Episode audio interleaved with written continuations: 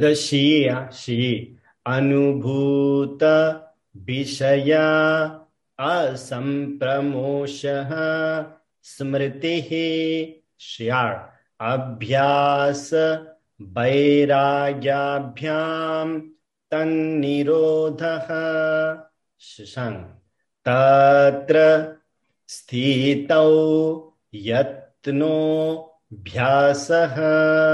शिशु सा तु दीर्घकाल नैरन्तर्य सतिकारा सेवितो दृढभूमिः शु दृष्टानुश्रविक विषय वित्रश्नस्य वशीकार संज्ञा वैराग्यम्